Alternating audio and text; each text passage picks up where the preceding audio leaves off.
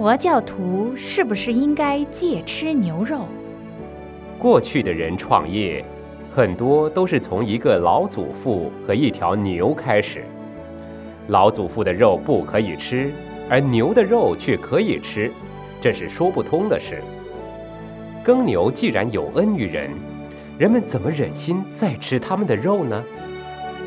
虽然现在的人所吃的牛肉都是肉牛，而不是耕牛，但是吃素的佛教徒任何荤肉都不吃了，何况是牛肉？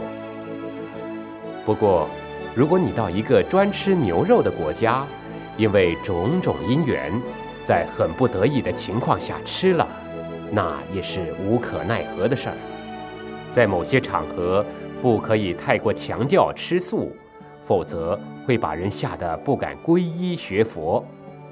当他了解佛理后，自然会有因缘启发他吃素的。